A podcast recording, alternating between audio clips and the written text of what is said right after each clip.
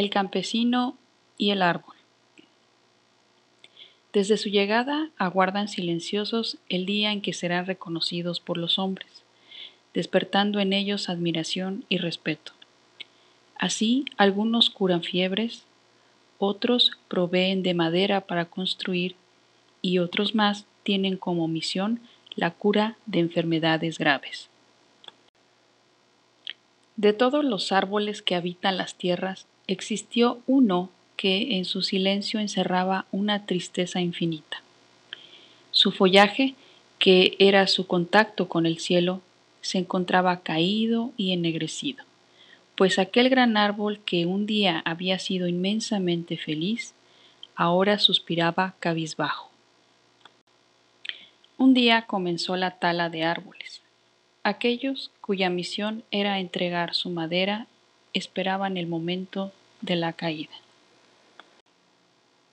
No, a mí no, gritó el gran árbol al sentir la muerte cerca.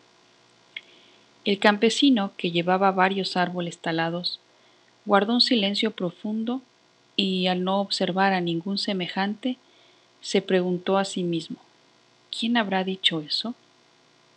El árbol contestó, He sido yo, ¿no me ves? Mi nombre es Siricote.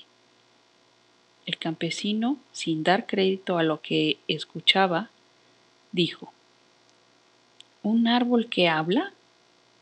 Es algo que jamás había visto.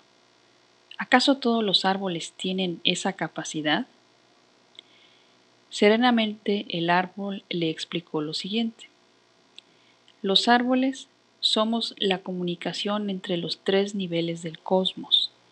El follaje nos conecta al cielo, las raíces al subterráneo y el tronco es nuestro contacto con lo terrenal, por lo que algunas veces en situaciones complicadas nos es permitido hablar.